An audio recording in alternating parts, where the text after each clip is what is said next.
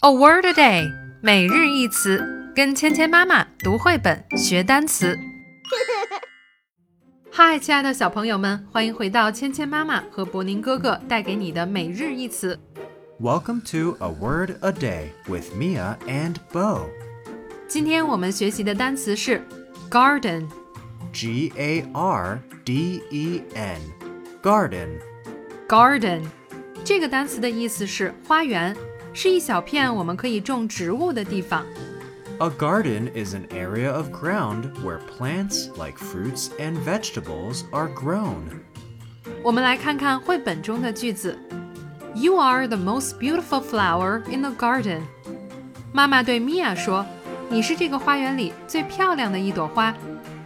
We can see many flowers in the garden. 我们可以看到花园里有很多花。 And mom thinks Mia is pretty like a little flower。妈妈觉得米娅就像一朵小花一样漂亮。接下来，我们来练习今天的跟读作业。 You are the most beautiful flower in the garden. You are the most beautiful flower in the garden. Can you say garden? Great job! 好了，今天的内容就到这里了。 记得去芊芊妈妈 App 读绘本学单词。